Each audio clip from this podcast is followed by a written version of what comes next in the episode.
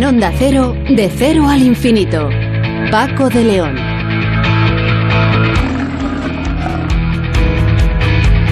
Señoras y señores, muy buenas madrugadas. Bienvenidos a esta cita semanal que tenemos en Onda Cero para hablar de los asuntos que más nos interesan. En esta primera hora vamos a empezar charlando con Juan Lerma, neurocientífico, que nos eh, contará todo acerca del nuevo Centro Internacional de Neurociencia Cajal, que ha sido recientemente inaugurado y que pretende ser un referente en el estudio del cerebro. Con Sonsoles Sánchez Reyes vamos a conocer eh, parte de, mm, de la serie Vikingos, una serie que está muy de moda y trataremos de, conocer más acerca de una leyenda fascinante, la leyenda de Ragnar Lodbrok.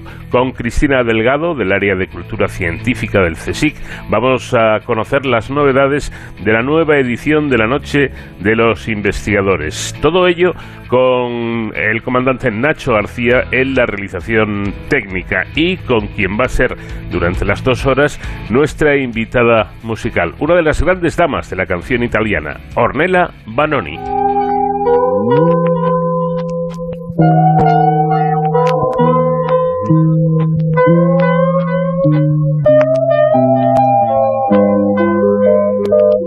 Caminaba en silencio por la calle, sentía que a mi espalda la gente en susurros decía cómo me has engañado y cómo he acabado de triste y de sola.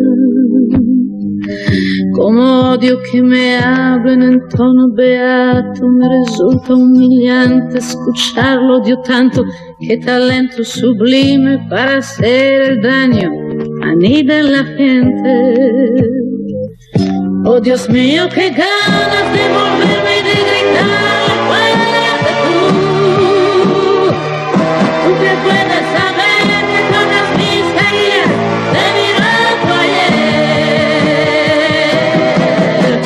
Estúpidos, estúpidos. No, no sabes nada, estúpidos. ¿Dónde está? ¿Quién es él? No solo Dios lo sabe y yo también. El Consejo Superior de Investigaciones Científicas presentaba el pasado 8 de septiembre la creación del Centro Internacional de Neurociencia Cajal, situado en el Centro de Investigaciones Interdisciplinares del campus científico de la Universidad de Alcalá. El nuevo centro era presentado en un acto institucional en la sede central del CSIC en Madrid con la presencia de la presidenta Rosa Menéndez, el director de este centro, el rector de la Universidad de Alcalá y el neurocientífico Juan Lerma. Profesor Lerma, ¿qué tal? Muy buenas noches. Hola, buenas noches.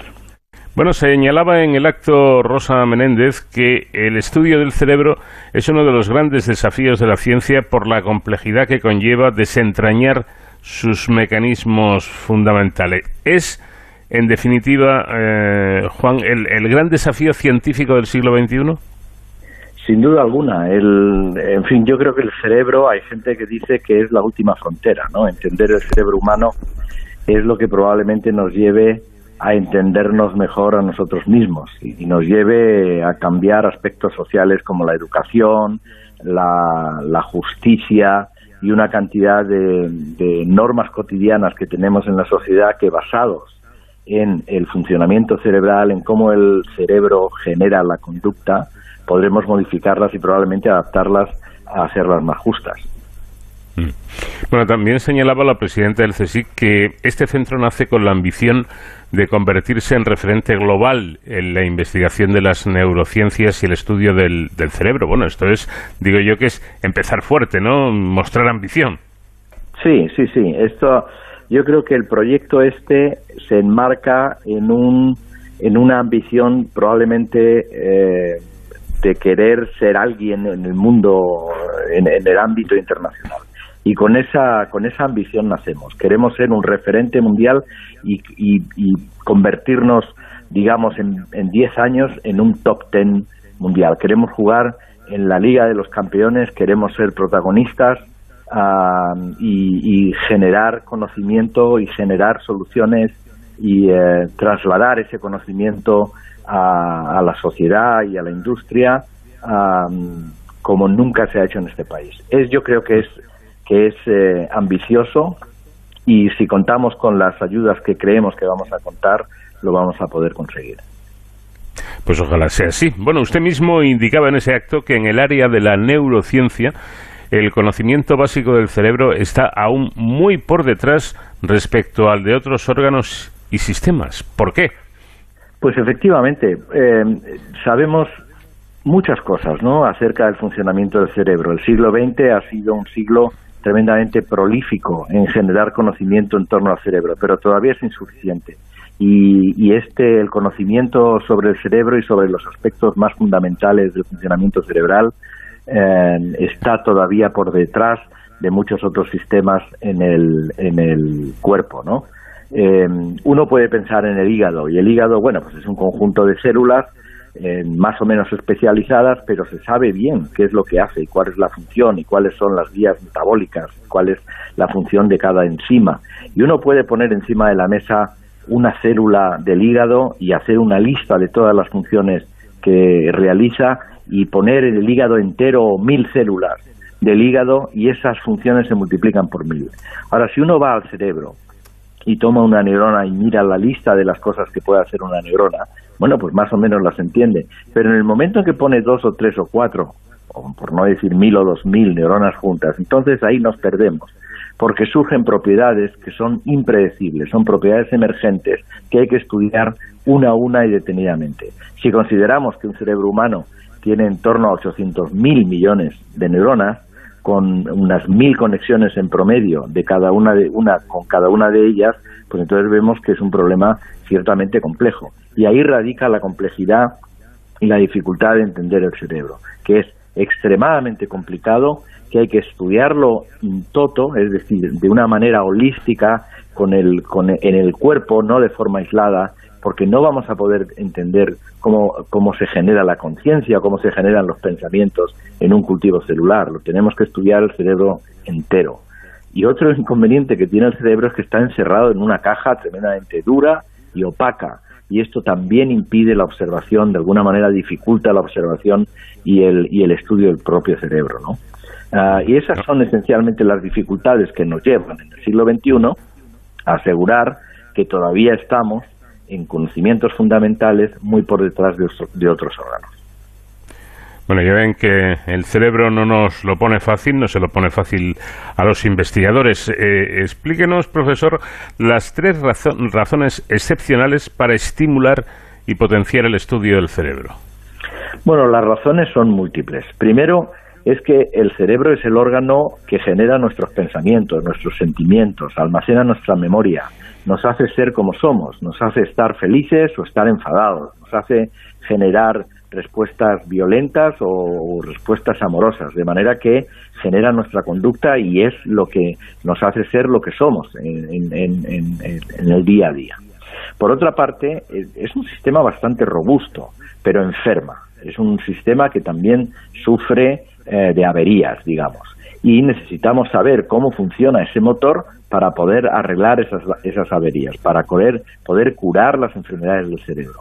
¿Cuál es la incidencia de las enfermedades del cerebro en, la sociedad moderna, en la sociedad actual, que por otra parte está cada vez eh, aumentando la esperanza de vida y por tanto aumentando el riesgo de tener enfermedades eh, que tengan que ver con la memoria o que tengan que ver o degenerativas o que tengan que ver con declives cognitivos ni más ni menos pues es enorme no y podemos dar cifras en, Europa en el año 2010 se calculaba que había unos 63 millones de pacientes con ansiedad, ¿no? que es un problema cerebral, y unos 40 millones o más con problemas de desórdenes del, del, del humor, ¿no? depresión, ese tipo de cosas.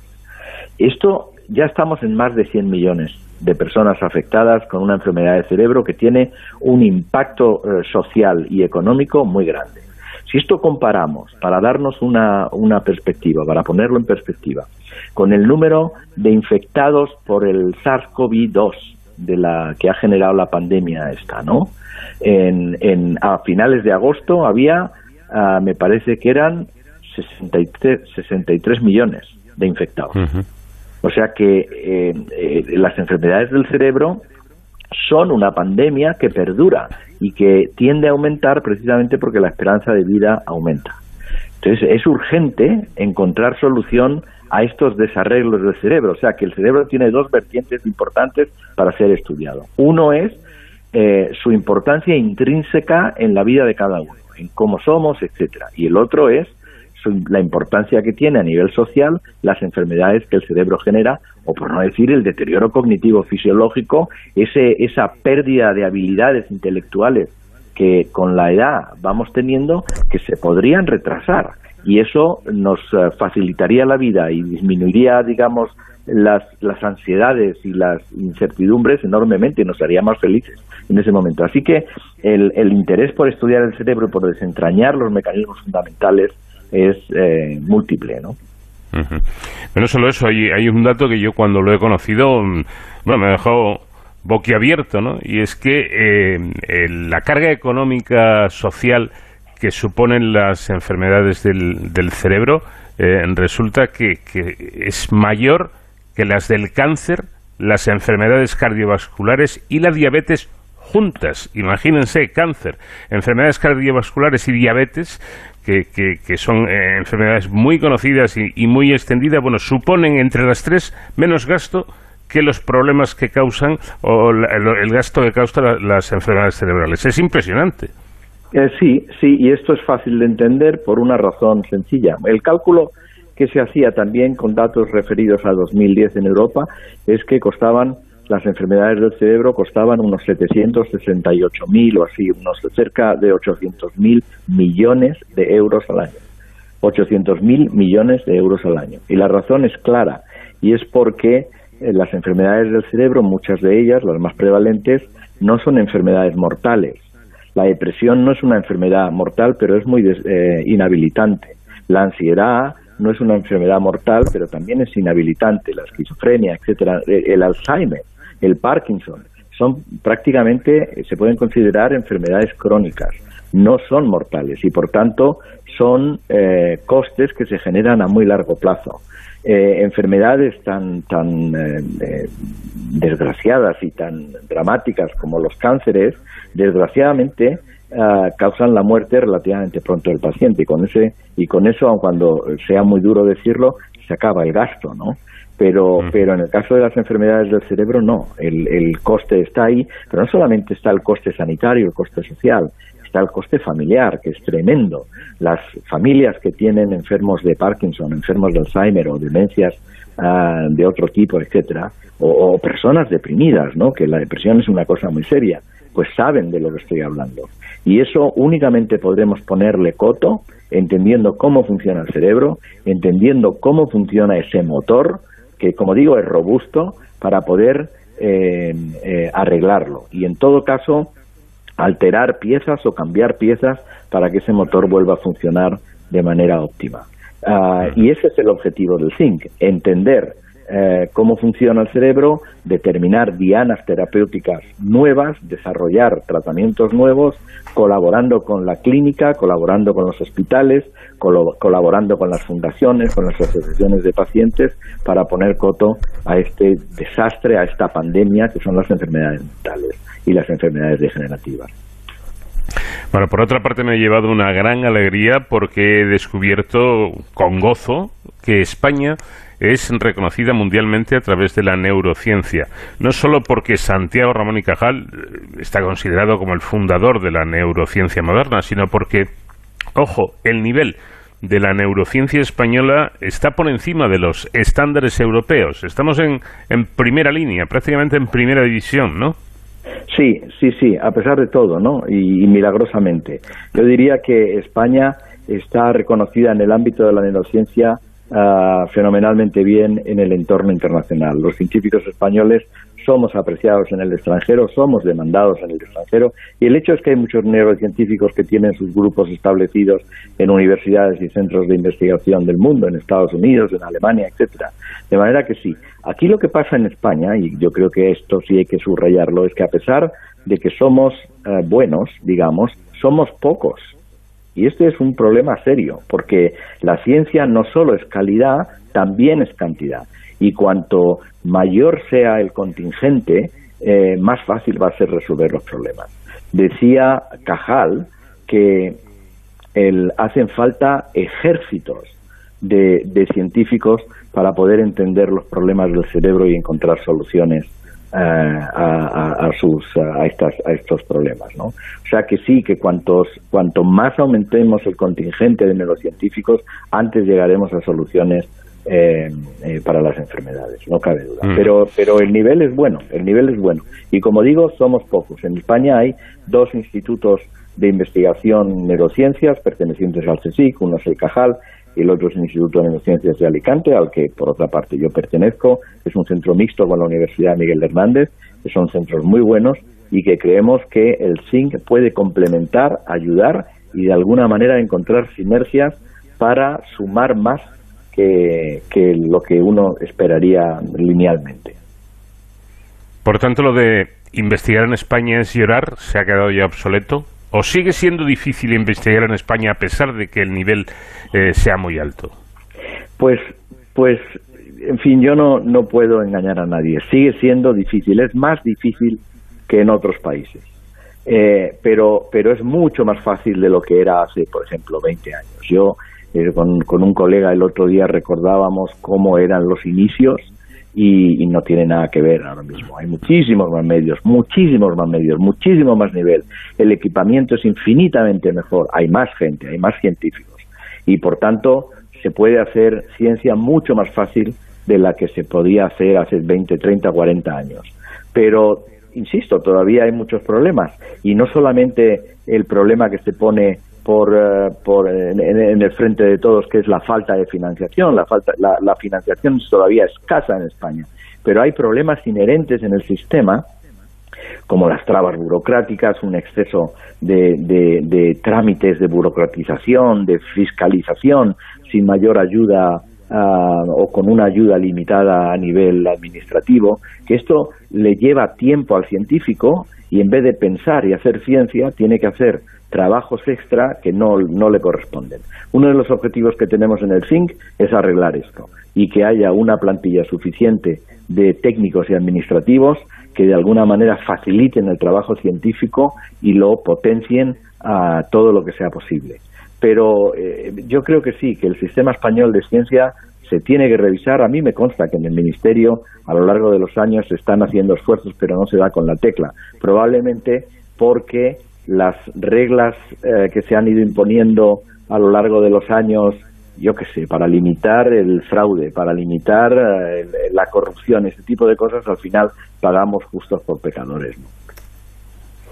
Bueno, pues ojalá el nacimiento de este Centro Internacional de Neurociencia Cajal eh, sirva para potenciar la investigación, para eh, ir avanzando en este camino tan difícil que es el conocimiento del cerebro y esto a su vez se pueda aplicar ojalá también cuanto antes en aquellas personas que hoy padecen algún tipo de patología de este tipo. Juan Lerma, ha sido un placer, profesor, hablar con, con usted y que nos haya explicado todo este asunto tan interesante y tan importante. Muy buenas noches. Muy buenas noches, muchas gracias y realmente ese es el objetivo. Gracias.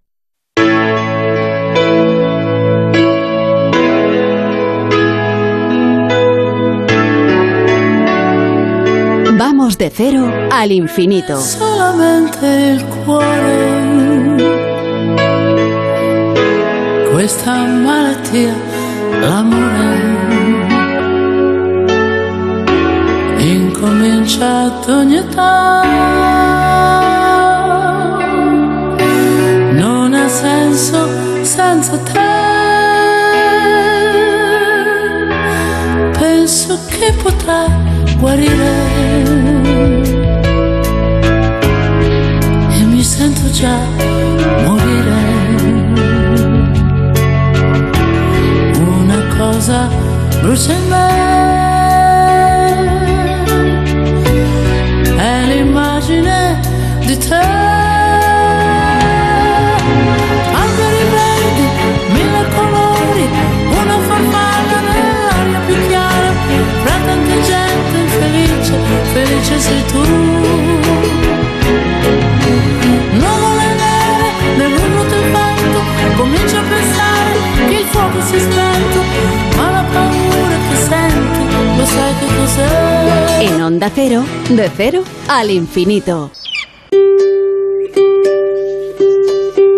Las series de televisión están ahora mismo más de moda que nunca y no es para menos porque con la aparición de las nuevas plataformas se están haciendo series de magnífica calidad. Y aprovechando esta moda, Sonsoles Sánchez Reyes centra su artículo de esta semana eh, en un personaje también de una de estas series. Sonsoles, ¿qué tal? Buenas noches. Buenas noches, Paco. Y en esta ocasión partimos de la serie Vikingos para conocer una leyenda fascinante. Historia y leyenda se mezclan en Ragnar Lothbrok, un rey nórdico, héroe o villano en el que se basa la famosa serie de televisión Vikingos. La tradición escandinava lo refleja sanguinario y osado, causando estragos en Inglaterra y Francia en la época de esplendor de los vikingos, a partir del año 800. Su leyenda se ha transmitido en las sagas islandesas, elaboradas cuando los escandinavos ya se habían convertido al cristianismo, 200 años después de que los vikingos saquearan Europa y transmitidas por tradición oral, se ha llegado a decir que el personaje no habría existido y la saga fusionaba en uno a varios personajes de la misma familia. Sin embargo, coincidencias con la crónica anglosajona llevan a concluir que existió. Ragnar Lodbrok nació en el primer tercio del siglo IX. Se desconoce la fecha y si era sueco, danés o noruego. Según la historia danesa escrita por Saxo Gramático en el siglo XI, era hijo del noble Sigurd Hrin, rey de Suecia y Dinamarca. Obsesionado con detener ataques extranjeros contra su reino, abandonó las necesidades de los ciudadanos, lo que le granjeó enemigos. Como desde la lejanía no podía dirigir a sus súbditos, entregó el gobierno interno a su hijo Ragnar, quien a pesar de tener solo 15 años, demostró sabiduría. Un noble traidor ansioso por el trono sitió la ciudad, y el joven rey pronunció un valeroso discurso que consagró su fama. Por su seguridad, Ragnar fue enviado a Noruega para aprender artes de guerra y volvió a su tierra cuando su padre murió para tomar posesión del trono. Entonces comenzó su etapa dorada, pues se hizo a los mares del norte para saquear poblaciones ricas en oro y joyas, convirtiéndose en el perfecto ejemplo de vikingo. En uno de estos ataques costeros conoció a su primera mujer, Ladgerta, experta en la guerra, y se quedó prendado de ella. Ladgerta ató en la entrada de su casa un oso y un perro para protegerse del pretendiente. Ragnar, tras un duro combate, venció a las bestias. Se casaron y tuvieron al menos un hijo y una hija. Pero Ragnar acabó abandonando a Ladgerta. Herod de Gotlandia, región al sur de Suecia, ofrecía la mano de su hija Tora, la más bella de la tierra, y gran cantidad de oro a quien acabase con una serpiente de varios metros que asolaba a su reino. Ragnar decidió fabricarse un atuendo que le protegiera del animal, unos calzones velludos y una capa con copos de algodón entretejidos, hervidos en pez. Cuando Rod vio a Ragnar, le apodó Lodbro, calzas peludas. Los ropajes le fueron útiles. Luego logró vencer a la serpiente y hacerse con la mano de Tora, quien tras alumbrar dos hijos murió por enfermedad. Ragnar viajó a Noruega Allí, durante una incursión, sus hombres hallaron a una bella joven llamada Kraka. Volvieron al campamento y hablaron de ella a su señor. Para probar su inteligencia, Lodbrok ordenó que le propusieran una adivinanza. Que venga a mi encuentro porque quiero conocerla. No quiero que vaya vestida ni desnuda, ni saciada ni hambrienta, y que no venga sola, aunque no debe acompañarla ninguna otra persona.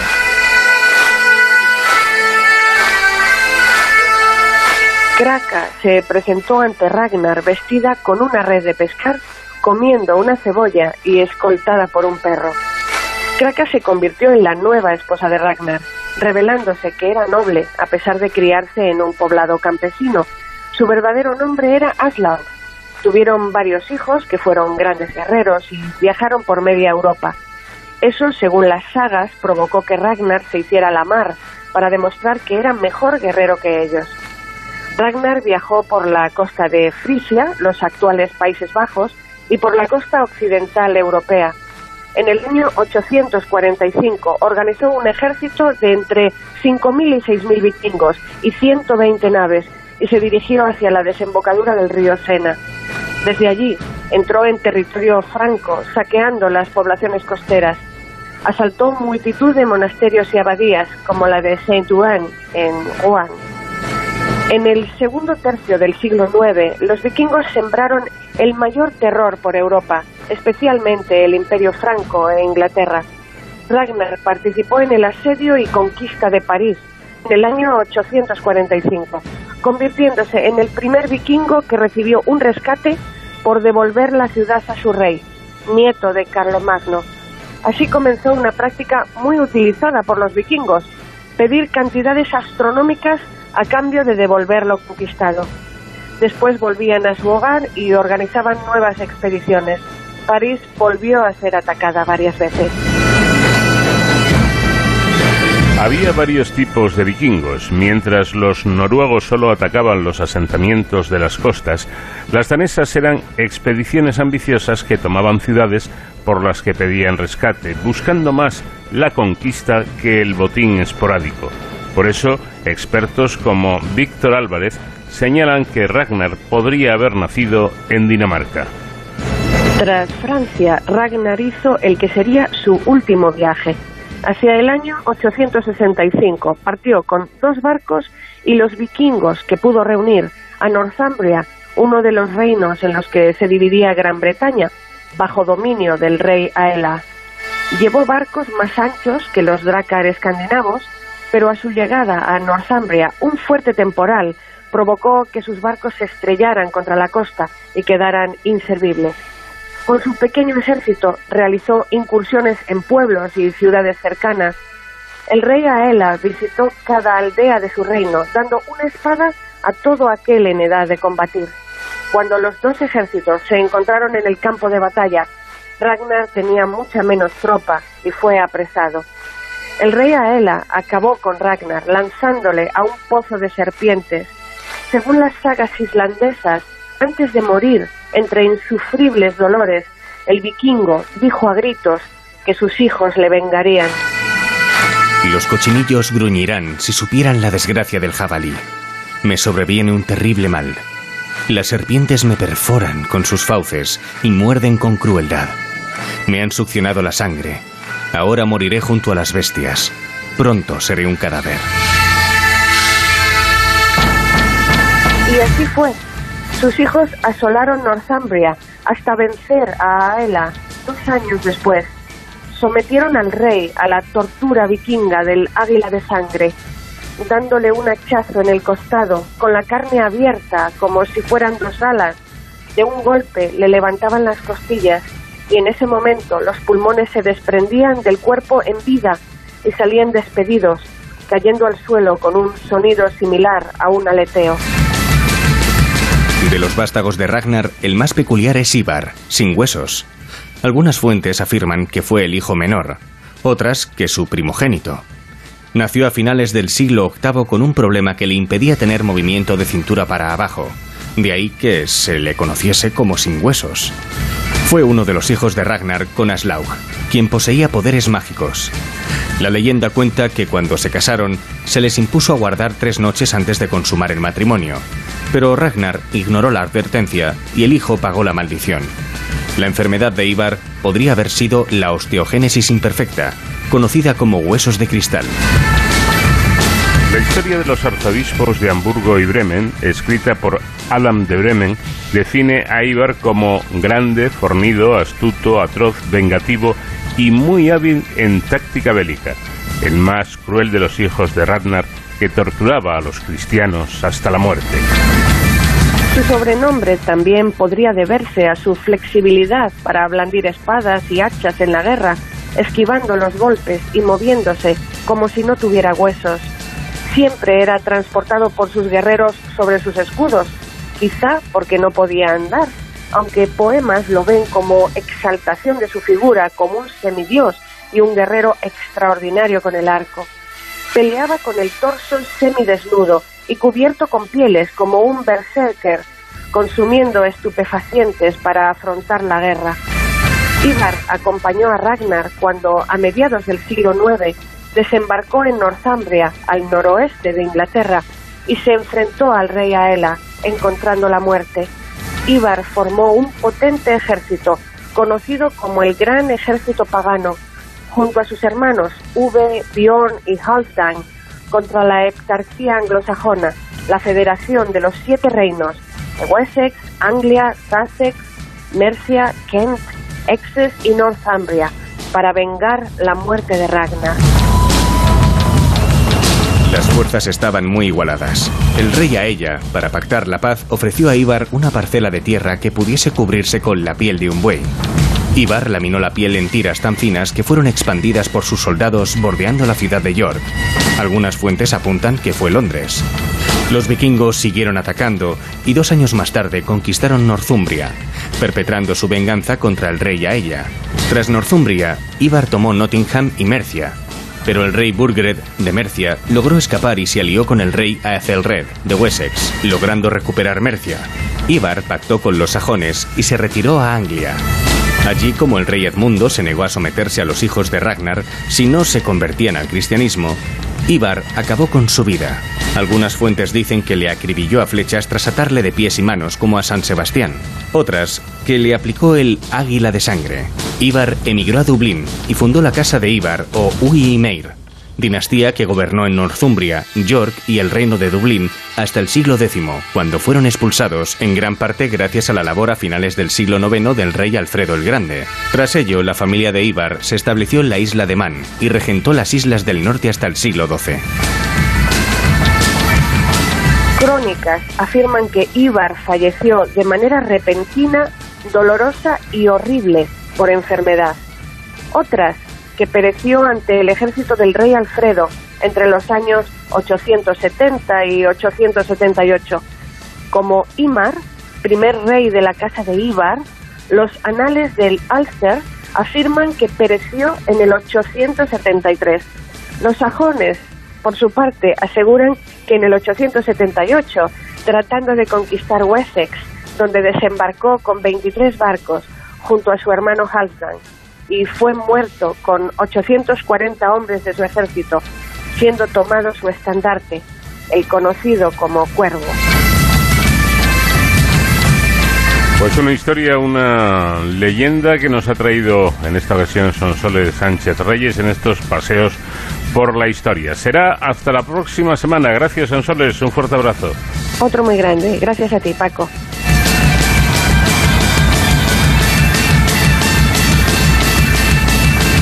De cero al infinito. El 24 y 25 de septiembre de 2021, dentro de unos días, se celebra la Noche Europea de los Investigadores y las Investigadoras, una cita ciudadana con la ciencia que cada año tiene lugar durante el último viernes y sábado del mes de septiembre y que una vez más cuenta con una gran participación del CSIC. Especialistas de todas las áreas de conocimiento abren sus laboratorios y salen al encuentro de la ciudadanía para compartir su pasión por la investigación y por el conocimiento. Voy a saludar ya a Cristina Delgado, que pertenece al área de cultura científica del CSIC. Compañera, ¿qué tal? Buenas noches. Buenas noches, ¿qué tal? Bueno, ¿qué novedades para empezar trae esta, esta edición? Bueno, el CSIC desde hace 11 años, como bien has dicho, lleva participando en la Noche Europea de los Investigadores e Investigadoras. Nunca ha faltado a la cita con la divulgación científica, ya que es uno de, los, de las instituciones eh, que se implica más en este proyecto europeo, siendo el mayor organismo público de investigación en España eh, cuenta con 123 centros en, todo el territorio nacional y, por tanto, siempre la participación es muy numerosa. Eh, como bien has dicho, el 24 y 25 de septiembre eh, se desarrolla la mayoría de las actividades, pero hay regiones como Cataluña donde las acciones se concentran también entre los días 21 y 24 de septiembre. En total, contamos ahora mismo con unas 100, más de 100 actividades, pero la lista siempre va creciendo porque nos mm, llegan acciones que, que, quieren que quieren añadir al listado pues los diferentes centros, institutos y delegaciones de, de las diferentes comunidades autónomas. Em, ¿Qué actividades expresamente, porque tengo entendido que son bastantes, están pensadas para la juventud? Eh, para la juventud hay numerosas actividades, de hecho, eh, una de las más destacadas que tenemos en Madrid, en concreto, es un concierto que se va a desarrollar en el Círculo de Bellas Artes, es un, un concierto que forma parte del proyecto eh, Rap Conciencia del Instituto de Física y Química Rosa, Rocasolano del CSIC. Es un, es un concierto en el que participarán los raperos de la Lastra y Arque, que han creado dos temas específicos dirigidos a la juventud para acercar, acercarles la ciencia. Y estos dos temas eh, también, aparte de escucharse, se pueden ver porque han, han hecho también videoclips y, y los podrán, lo podrán ver en directo en el Círculo de Bellas Artes. Y luego, el Museo de Ciencias Naturales, eh, Nacional de Ciencias Naturales del CSIC, eh, también cuenta con una gincana científica eh, dirigida para todo el público en general, pero para el familiar en particular, donde transformarán todo el museo en una, en una gincana con un mapa eh, señalizado también para visitar diferentes áreas. Y, y en otras eh, regiones, como en Andalucía, por ejemplo, hay un taller del Instituto de Recursos Naturales y Agrobiología de Sevilla, donde los asistentes podrán transformar sus propios móviles en lupas para ver eh, los detalles de los seres vivos que no se pueden observar a simple vista. Entonces, eh, creo que eh, las actividades que, que, están dirigidas más a un público juvenil e infantil eh, están pensadas con formatos más innovadores, ¿no? También, ahora que me estoy acordando, en, en Galicia también hay un espectáculo performance de, de audiovisual eh, donde van a, va a participar la artista Mónica Nut, de Nut, que, que, bueno que va, va, a acercar la ciencia de una forma bastante innovadora en el Museo de Arte Contemporáneo de Vigo. Y bueno, como esto hay eh, una carrera de orientación eh, para acercar la actividad de las científicas en un instituto en la comunidad valenciana, una lectura dramatizada de, de la obra de teatro que, que, está relacionada con el proyecto Weiner y, y, bueno, como esto, un mogollón de, de actividades que, que, eso, sobre todo innovan en los formatos. Mm. Como mm, hablar de todas ellas sería lógicamente imposible si te parece, Cristina, eh, centrándonos en los, eh, las comunidades, en los lugares donde haya más, podríamos dar un, un repaso a alguna, algunas de estas, aunque ya se ha adelantado, pero algunas, algunas más de estas actividades. Sí, claro. Eh, en Castilla y León, Galicia, Cantabria, la Comunidad Valenciana y las Islas Baleares eh, son eh, comunidades donde van a encontrar eh, actividades dentro de la, del marco de la noche, pero Andalucía, Barcelona y Madrid son las que concentran la mayor cantidad de, de actividades de divulgación.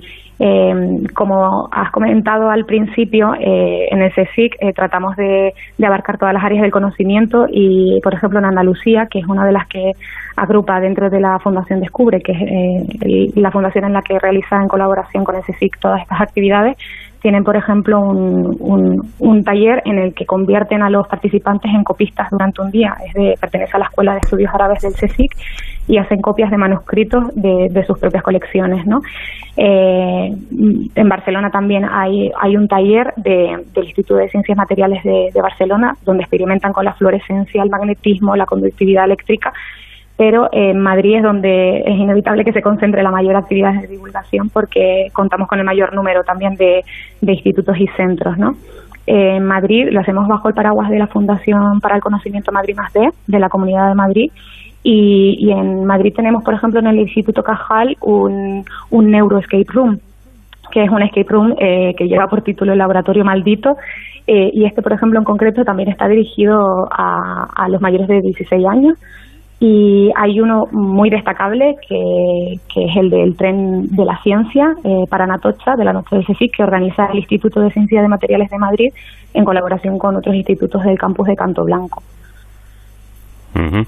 Bueno, pues eh, muchísimo donde, donde elegir, eh, muchísimas las eh, actividades previstas para, para estas jornadas de, de la Noche de los Investigadores y las Investigadoras y puesto que lo mencionabas, vamos a, a, saludar, Cristina, si te parece, a Silvia. Gallego, que es vicedirectora del Instituto de Ciencia de Materiales de Madrid, dependiente del CSIC, que eh, efectivamente en, en, colaboración con otras instituciones organiza el tren de la ciencia para, para Tocha. Silvia, ¿qué tal? Muy buenas noches. Hola, buenas noches. Bueno, eh, ¿en qué consiste esta, esta actividad de, de de nombre tan tan eh, atractivo, ¿no? El tren de la ciencia. Pues sí, o sea, esta actividad la hemos ideado eh, intentando aunar eh, la Noche Europea de los Investigadores con otro evento europeo que se celebra este año, que es el Año Europeo del Ferrocarril. Eh, y bueno, pues hemos tenido la suerte de que la estación de Atocha nos acoja y estaremos en el jardín de plantas de la estación. Los 10 centros del CSIC que estamos ubicados en el campus de Canto Blanco, nos trasladamos a este jardín de plantas y allí organizaremos durante todo el día, desde 10 de la mañana hasta 4 de la tarde para centros educativos y de 5 de la tarde a 9 de la noche para público general, eh, una pequeña feria de la ciencia en la que mostraremos talleres y demostraciones de todas las variadas disciplinas científicas que cubren nuestros centros. Hay ciencia de materiales, química, biotecnología, plantas, ciencias de la alimentación, matemáticas y además llevamos también una actividad más lúdica que es una gincana basada en una exposición sobre las mujeres que han ganado el premio Nobel en disciplinas científicas o eh, la medalla Fields y el premio Abel en matemáticas. Así que, bueno, pues todo el que quiera acercarse yo creo que aprenderá y, pasará un buen rato allí.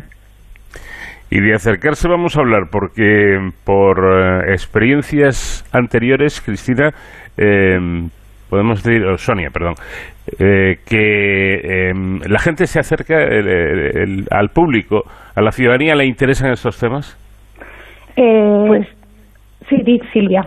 Habla sí.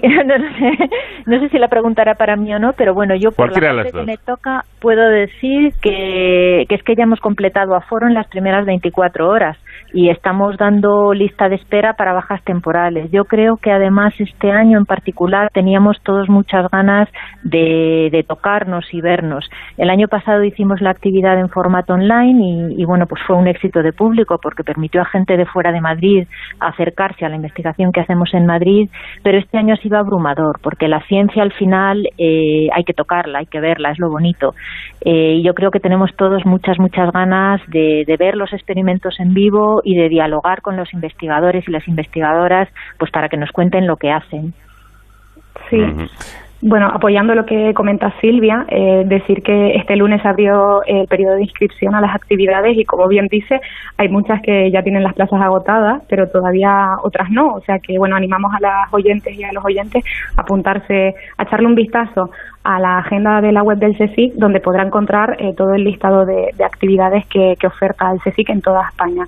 Y, mm, y también eh, apuntar a lo que comentaba Silvia de las actividades online y presenciales, eh, el año pasado sí que es verdad que eh, fueron fundamentalmente online. Este año hay muchísimas que también son presenciales y una de las eh, características de este año es que la mayoría de las presenciales también van a ser grabadas y luego puestas a disposición de, del público que no haya podido asistir en formato online. Interesante, mm, sin duda. Yo no sé, Silvia, si se trata de, con estas jornadas me refiero, de visibilizar el trabajo científico o captar nuevas vocaciones o, ambas cosas y alguna más? Bueno, ambas cosas, ¿no? Yo, como soy científica, puedo decir que cuando visibilizas el trabajo científico te atrapa, ¿no? Que la ciencia es mm. bonita. Es una profesión creativa, innovadora, que te permite relacionarte con gente de todo el mundo y, bueno, pues te permite hacer cosas que nunca nadie ha hecho antes y, avanzar, es muy creativa. Entonces yo creo que si educamos a, la sociedad en el pensamiento científico y la acercamos a la ciencia, indudablemente atrapa y es uno de los objetivos de esta actividad. Claro, es que efectivamente eh, quizá también sea importante, ¿no? Bueno, quizá no, seguro, estoy completamente seguro de que es muy importante la divulgación precisamente por esto, ¿no? Eh, para hacer ver que la ciencia es accesible a todos, que no hace falta ser científico o matemático o químico, cualquier persona se puede acercar a la ciencia y lo que es eh, todavía más importante, entenderla, Silvia.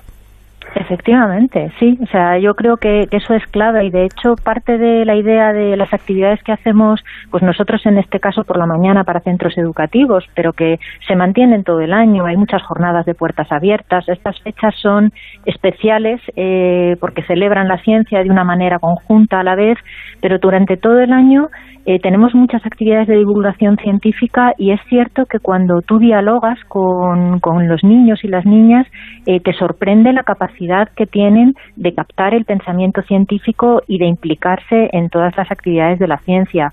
Eh, pues ya lo veréis en nuestra actividad, desde luego, y seguro que en todas las demás que se organizan, que se pueden hacer pequeños experimentos, que se puede entender, pues nosotros mostraremos, por ejemplo, experimentos eh, sobre el desarrollo de plantas, mostraremos eh, levitación superconductora. La superconductividad es un fenómeno cuántico aparentemente complejo y, sin embargo, se puede ver, se puede ver levitar un fenómeno cuántico, un superconductor en vivo.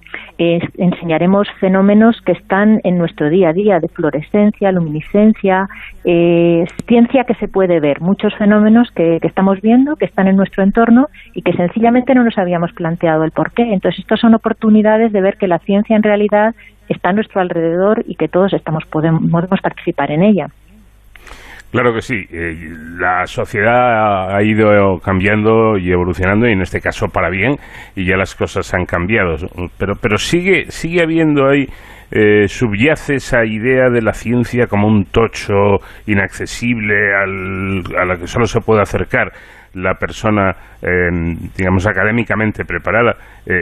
Todo esto, como estamos comentando con Silvia Gallego, es lo que debe ir cambiando y poco a poco se, se va haciendo. Pero aquí, Silvia, me imagino que es fundamental, primero empezar eh, desde la más tierna infancia, ¿no? Y luego demostrar, incidir mucho en esto, que la ciencia es incluso divertida. Ah, por supuesto, la ciencia es, no incluso, la ciencia es muy divertida. sí, o sea, la ciencia es creativa, es divertida, es algo que, que tú tocas, que, tú intentas entender, no es algo que te cuentan y memorizas. Entonces, eh, yo creo que atrapa. Yo creo que hay un esfuerzo docente importante en la forma de enseñar la ciencia que está cambiando. Yo soy madre y lo percibo en cómo enseñan a mis hijos y cómo me enseñaron a mí.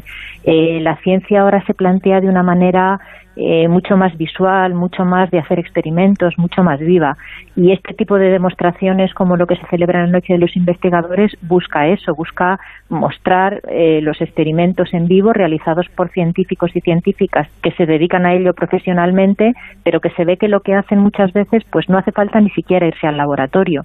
Eh, se puede llevar a una estación de tren y en un pequeño mini laboratorio que montamos allí, pero no necesita una preparación sofisticada. Por supuesto, hay experimentos sofisticados que, requieren ya unas instalaciones eh, pues más eh, complejas, pero bueno, hay una ciencia de la calle eh, a la que sí que nos podemos acercar y en la que desde luego todos podemos participar.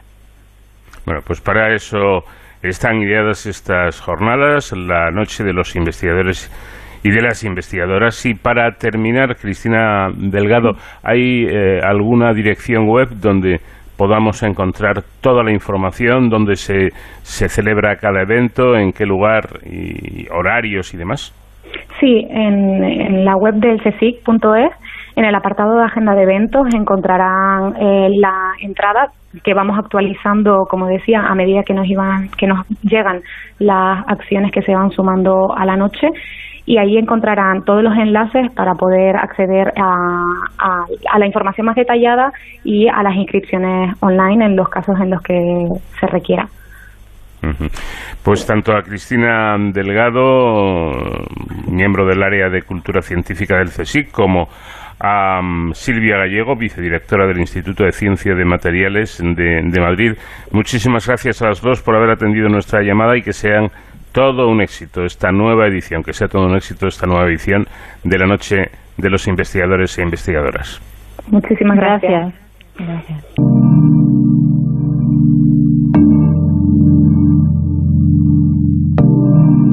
De cero al infinito.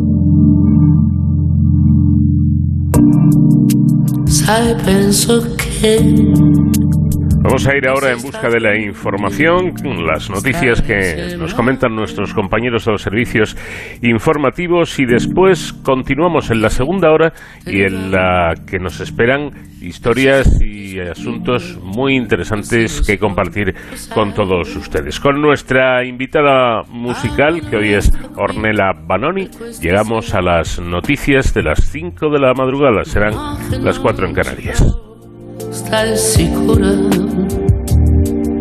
Può darsi già mi senta troppo solo, perché conosco quel sorriso di chi ha già deciso questo viso già una volta mi ha aperto il paradiso. Si dice che per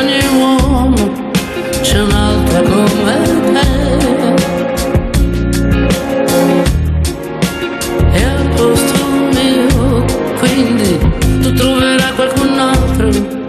Uguale no, non credo io. Ma questa volta abbassi gli occhi e dici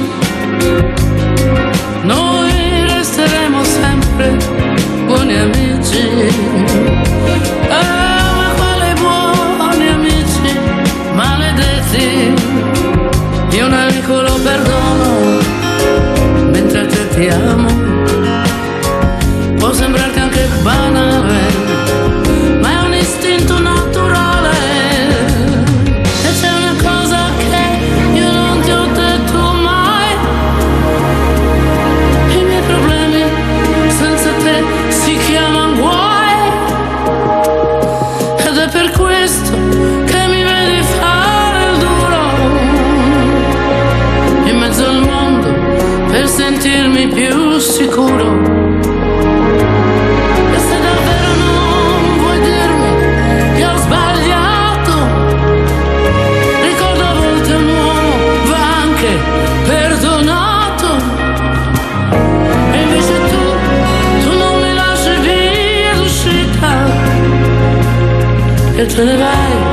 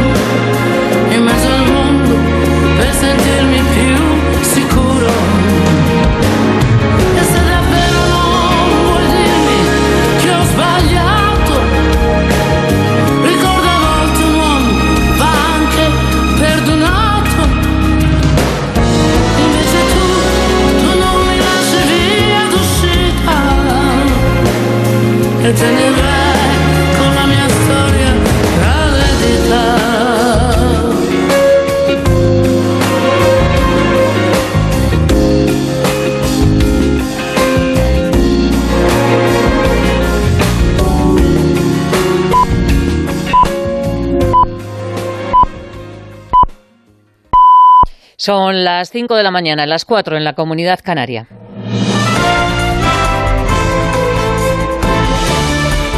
Noticias en Onda Cero.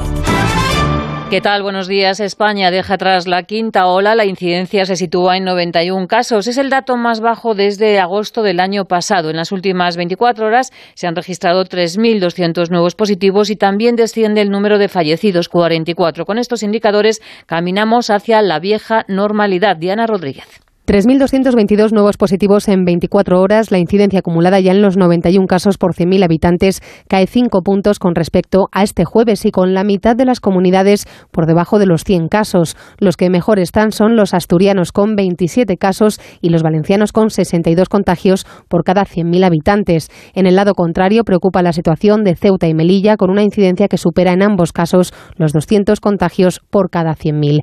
Mientras Madrid, Cataluña y Navarra rondan los 100. Se mantiene la tendencia a la baja también en las unidades de cuidados intensivos, con 1.028 pacientes COVID en la UCI y cae el número de fallecidos a 44 en 24 horas. Mientras que la positividad se sitúa en el 4,77%, los brotes esta semana se han registrado mayoritariamente en los centros educativos. Pese a ello, remite la quinta ola gracias en parte a la vacunación, con más del 75% de la población con la pauta completa. Con estos datos, las comunidades relajan las medidas en los restaurantes, actos culturales y deportivos. El País Vasco ha abierto esta madrugada el ocio nocturno. En la comunidad valenciana ha desaparecido ya el toque de queda. Andalucía ha autorizado la celebración de procesiones y Madrid levanta el lunes todas las restricciones horarias. En otras comunidades, como Cataluña, han comenzado ya a poner la tercera dosis de la vacuna a los mayores en las residencias y a los inmunodeprimidos. Josefa Pérez ha sido la primera en recibir el tercer vial. Ya, ya, ya, me han pinchado, ya estoy bien. ¿Te ha hecho algún daño la vacuna? No. Ninguno. ¿Ninguno? Un pinchazo, como ya sé lo que son los pinchazos. En Estados Unidos, los expertos desaconsejan la tercera dosis de la vacuna. Ha sido un debate largo, ocho horas y muy dividido. Dicen que no hay pruebas suficientes para respaldar esta tercera inyección. Finalmente, la Agencia del Medicamento ha dado el visto bueno para que se pinche por tercera vez con Pfizer solo a los mayores de 65 años. Corresponsal en Nueva York, Agustín Alcalá. Después de un intenso día de debate y de analizar los pros y los contras, un grupo de expertos independientes que aconseja a la Agencia de Alimentos y Medicinas, la FDA, ha recomendado que se vacune con una tercera dosis de refuerzo de Pfizer a las personas mayores de 65 años y a todos aquellos norteamericanos que tienen alto riesgo de contagiarse de la COVID-19 porque son inmunodeprimidos. Vacunas de refuerzo entonces para las personas de 65 años, pero no para el resto de la población, porque la FDA ha decidido por 18 votos a favor, por dos en contra, que no hay suficiente información en este momento que justifique que los estadounidenses mayores de 16 años se pongan otra dosis porque la vacuna actual está protegiendo convenientemente a las personas que se han pinchado de los peores efectos del virus y de la hospitalización. Esta decisión de la FDA es un serio contratiempo y un importante traspiés para la administración de Joe Biden que había anunciado, adelantándose a los científicos, que a partir del próximo mes la tercera dosis de la vacuna de Pfizer estaría disponible para todos los estadounidenses. Del exterior también es noticia que el Pentágono ha reconocido un trágico error. Reconoce que mató a 10 civiles durante el ataque con un dron contra un militante del Estado Islámico el pasado 29 de agosto durante la evacuación de Kabul. La autoridad militar estadounidense se ha disculpado por este involuntario homicidio múltiple. Entre los 10 civiles murieron siete niños. El supuesto terrorista atacado era, parece ser, un afgano que había cooperado con una organización humanitaria estadounidense. La jornada de liga arranca hoy a las 2 de la tarde con el partido Rayo Getafe. Además, se juegan el Atlético de Madrid, Atlético de Bilbao, el Levante y el Alavés Osasuna. En el Rayo podría debutar hoy su fichaje estrella, Falcao, que según ha explicado en Onda Cero, tiene muchas ganas porque para él la Liga Española es un gran desafío. Creo que tengo objetivos donde priorizo el aspecto deportivo. Venir a la liga es un desafío para mí grande por el legado que dejé. Quiero seguir en la selección nacional y estoy convencido que puedo seguir aportándole cosas al rayo y por eso tomé la decisión de venir acá. En partido adelantado, ayer viernes el Celta perdía 1-2 ante el Cádiz. Todas las noticias las vamos actualizando en nuestra página web ondacero.es y nuestra próxima cita con la información será a las 6 de la mañana, a las 5 en la Comunidad Canaria. Síguenos por internet en ondacero.es.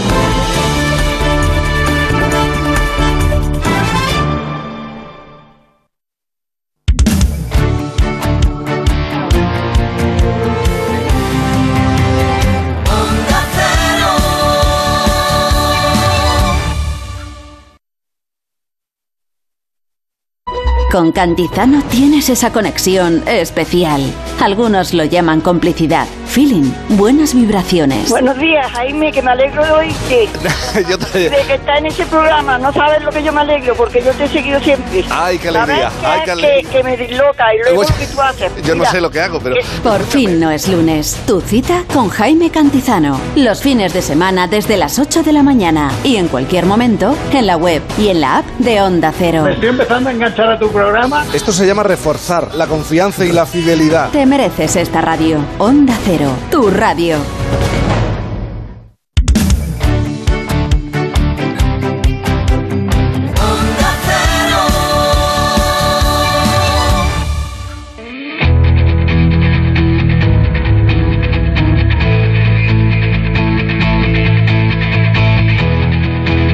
En Onda Cero, de cero al infinito. Paco de León. Segunda hora de, de, cero al infinito que vamos a empezar hablando con Ismael Aomar. Él es un médico granadino que ha logrado identificar un fármaco capaz de combatir la COVID-19 desde su fase más inicial. Y atención porque tenemos también otra buena noticia y es que el CSIC ha digitalizado en abierto los archivos históricos del Museo Nacional de Ciencias Naturales. Nos va a dar más detalles, nos lo va a contar todo Mónica Vergés, que es archivera del museo. Atención porque empezamos nueva temporada y nos lanzamos a hacer deporte como si no hubiera un mañana. Ojo con los peligros de la falta de preparación previa. Nos advierte de ello Ricardo Blanco, director del Máster de Fisioterapia Deportiva y Biomecánica y profesor de la Escuela de Fisioterapia San Juan de Dios. En la sección Héroes sin capa vamos a conocer hoy la Brilat, la Brigada de Infantería Ligera del Ejército de Tierra. Y para ello vamos a hablar con el Teniente Coronel Roberto Domínguez. Vamos a seguir disfrutando de la música de nuestra invitada musical de esta semana, Ornella Banón. Che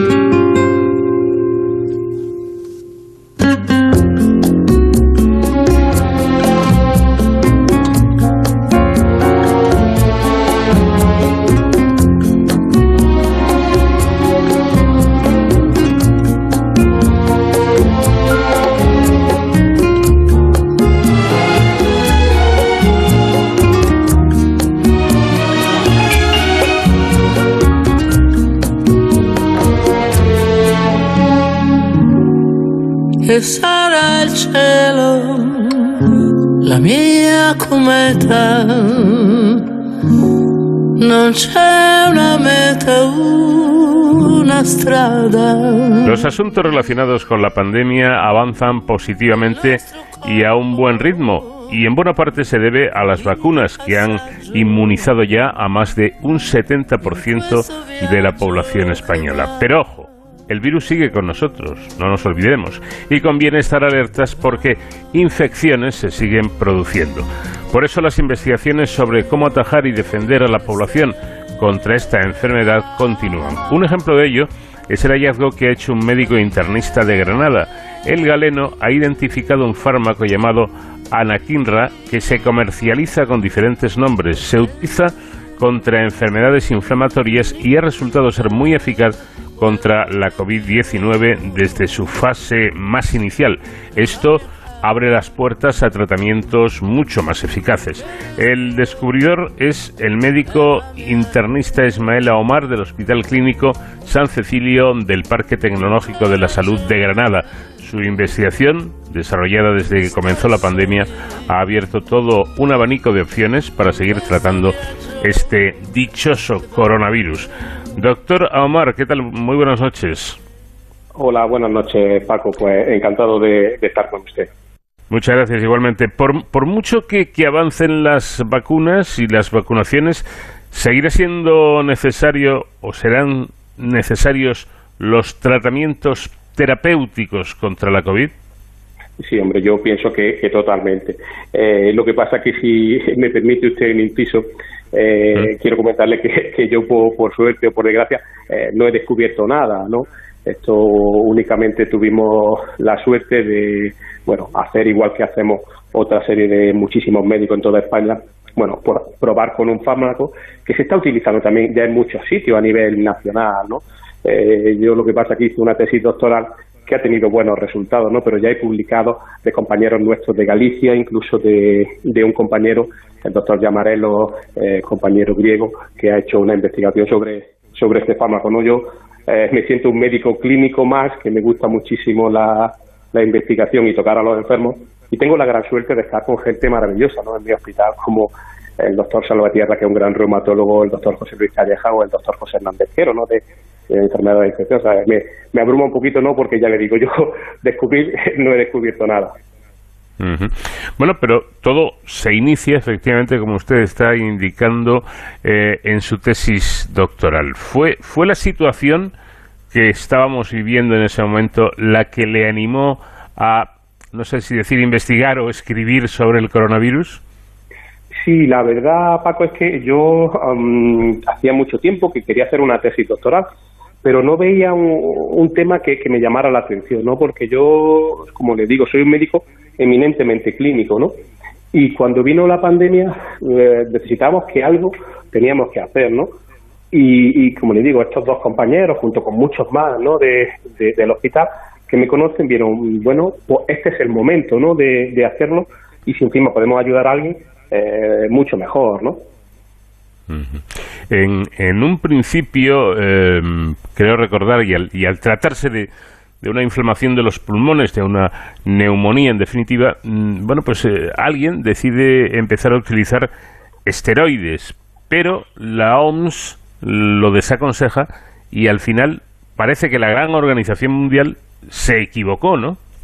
Sí, efectivamente. Esto fue, y ahí sí, sí, si me lo permite, me siento muy, muy orgulloso porque esto, y lo harían más compañeros, porque como les digo, esto lo estamos haciendo todo, mucha gente, incluso mucho mejor que nosotros, en muchísimos sitios a la vez, ¿no?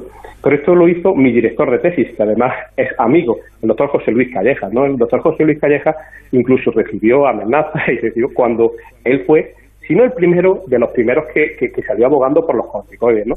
Porque como le digo, esto es una cosa que es, la gente se muere por una inflamación, no se muere por la infección. Y es gente que está tratando desde hace muchísimos años enfermedades inflamatorias, los que saben de la patogenia ¿no? de, del virus y de la inflamación que por lo que muere la gente. Y efectivamente, eso fue pues, cuando se dijeron lo de los corticoides, incluso la Organización Mundial de la Salud eh, dijo que no.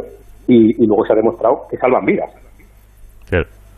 Efectivamente, eh, aunque usted lo ha dicho, creo que merece la pena subrayarlo, porque eh, el coronavirus en sí no es lo que mata a las personas, es más, al, al virus, a ningún virus le interesa que su huésped eh, eh, muera porque, porque se le acaba la, la, la, vida al virus, sino que lo que mata en este caso es la respuesta exagerada de, de nuestro organismo que cuando nos infectamos cursa con esa inflamación pulmonar. Sí, claro, efectivamente. De hecho, eh, el gran reto eh, será descubrir por qué unos enfermos, si me permite la expresión, Paco, se hiperinflaman y otros no. Lo, que mueren es por la inflamación. Eh, por eso nosotros, no yo, nosotros todos los investigadores, pues piensan que lo que tenemos que hacer es, sea con el fármaco que sea, ¿no? Es cortar esa investigación. A nosotros, ¿por qué nos gustó mucho este fármaco? Igual como le digo que a otros muchos compañeros. Pues porque corta la inflamación en los estadios más precoces. Este es un fármaco que lleva 20 años utilizándose para temas como artritis reumatoide. Pues eh, precisamente los reumatólogos pues tienen mucho que decir ¿no? Eh, en todo esto, porque llevan 20 años manejando y sabiendo eh, la patogenia de por qué se, se mueren los, los, pacientes, que eso fue lo que más nos costó al inicio ¿no? de la pandemia, entender qué es lo que estaba pasando. Uh -huh. Efectivamente, mmm, empiezan tratamientos eh, con, con eh, este fármaco utilizado en la artritis reumatoide y usted incluso analiza a 158 pacientes medicados con distintos tratamientos y observa que los 10 tratados con este con este fármaco en concreto no murió ninguno. ¿Esta fue un poco la clave que les abrió los ojos? Sí, porque nosotros lo que eh, lo que hicimos Paco fue eh, decir, bueno, la, la tesis se, planteó, ¿no? Pues decir, eh, ¿qué estamos poniendo? Y queríamos ver qué estaba pasando con lo que estamos poniendo nosotros, ¿no? Entonces, pues había un grupo de pacientes que poniendo los tratamientos que estaban más avanzados en ese momento, como eran los corticoides o era eh, el tocilizumab, otro anticuerpo monoclonal que funciona muy bien, eh, estos pacientes vemos que había un grupo en el que, aun poniéndole todo lo que teníamos en ese momento, seguían empeorando o no mejoraban, ¿no? Y, eh, como les digo, mis compañeros eh, propusieron, o la gente que, que más sabe de esto, dijeron, pues vamos a intentar cortar la inflamación precozmente a ver qué pasa. Probamos, vimos que no fue bien y luego empezamos a hacer, bueno, a ponerlo de forma más precoz como tratamiento inicial. Eh, nosotros en estos 10 primeros pacientes lo hicimos como un tratamiento de rescate, ¿no? Porque entiendo que los médicos, pues, siempre tenemos que, eh, pensamos que tenemos que ofrecer algo más, ¿no? Y, y la verdad que, que, tuvimos muy buenos resultados, ¿no? Pero que como, mm. como quiero recalcar, Paco, que hay grandísimos compañeros en este país y fuera que están haciendo lo mismo. Pasa que eh, al ser, bueno, tema de la pandemia y demás, y yo he tenido la suerte de poder leer la tesis, pues ha llamado mucho la atención en eso, ¿no? Pero seguro que otros compañeros estaban haciéndolo, pues yo no sé si antes o, a la vez, y siguen haciéndolo, ¿no? Eh, ¿Ya se utiliza este fármaco de manera habitual en pacientes COVID? Sí, yo creo que sí. Es decir, eh, este fármaco es, eh, como le digo, Paco, es uno más, ¿no? Entonces, lo importante o lo que nosotros pensamos es que tener todo el arsenal terapéutico que podamos tener y si en vez de 10 fármacos podemos tener 12, por decirle una cifra, ¿no? Pues mucho mejor, ¿no? Para que se pueda elegir y, si me permite la expresión, hacer intentar hacer un traje a medida a cada paciente, ¿no? Esto ojalá fuera, no, no, no es la cura del coronavirus, ni muchísimo menos, ¿no? Pero, pero tenemos algo más y esto siempre a los médicos pues nos gusta decir, pues en vez de ponerle el tocilizumab, le voy a poner anakinra o no, es decir, tenemos otra opción terapéutica más que creo que, que bueno, de hecho, como les digo, muy, muy interesante, hace creo que aproximadamente dos o tres semanas, el profesor Llamarelo ha demostrado que eh, con 300, 400 pacientes tratados, publicados en la revista Nature, pues que eh, han mejorado mucho, basado en un marcador, los pacientes que se tratan inicialmente con, con Como le digo, la base es tratar precozmente.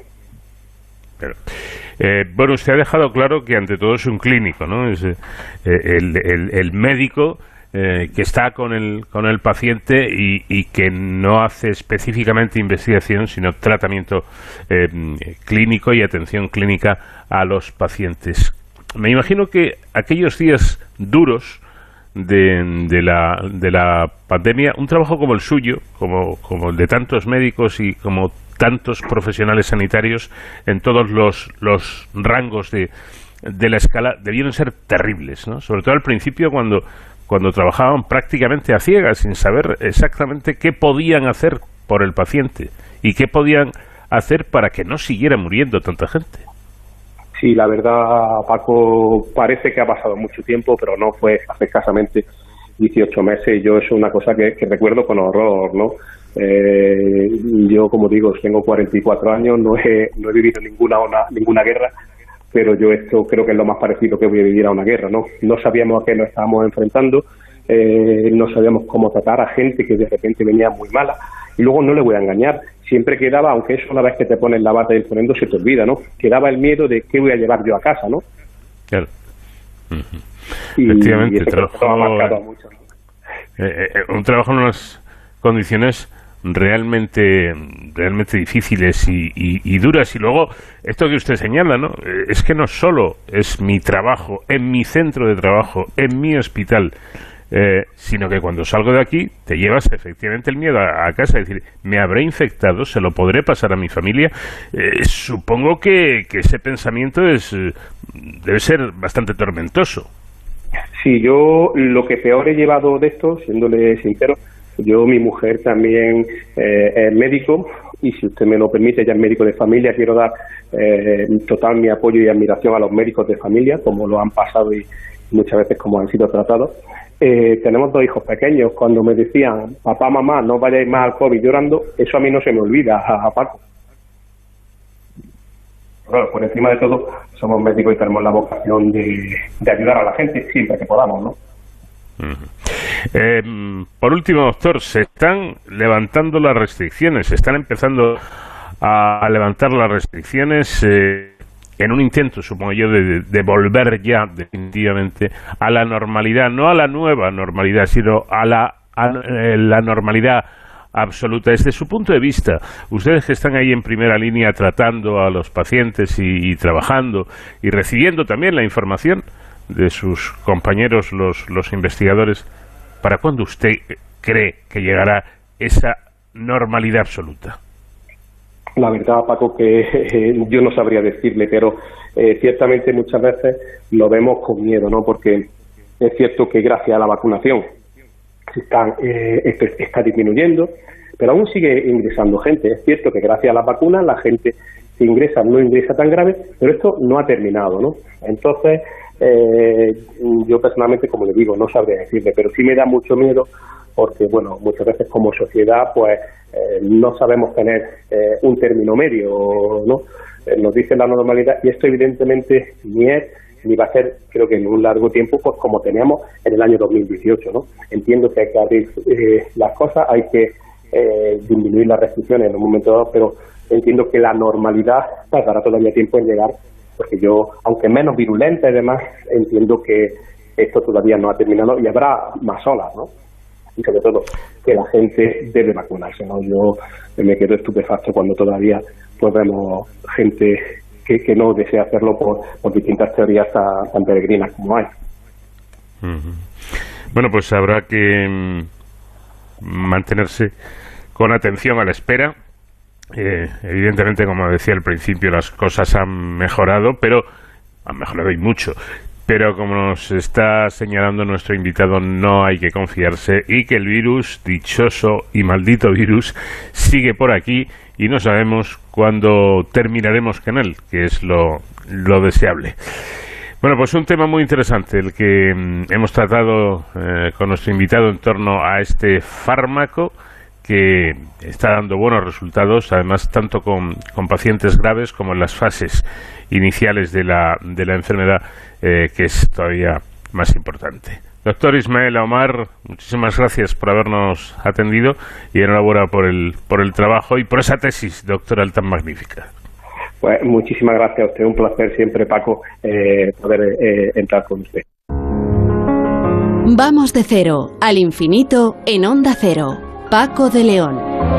La plataforma de fondos patrimoniales digitalizados del Consejo Superior de Investigaciones Científicas ha puesto a disposición del público general 3.200 documentos pertenecientes al archivo histórico del Museo Nacional de Ciencias Naturales. Entre otras colecciones, se puede acceder al fondo del Real Gabinete de Historia Natural y el de expediciones científicas de los siglos XVIII y XIX, que constituyen los documentos más antiguos del archivo histórico y también los más solicitados, cuya consulta hasta ahora solo estaba disponible en, sala en microfilm. Esta iniciativa se enmarca en la convocatoria de proyectos de digitalización de los fondos del CSIC 2020 de la Unidad de Recursos de Información Científica para Investigación del propio centro para su red de bibliotecas y archivos. Vamos a charlar con Mónica Vergés Alonso, que es responsable del archivo del Museo Nacional de Ciencias Naturales. ¿Qué tal, Mónica? Buenas noches. Hola, buenas noches, ¿cómo estamos?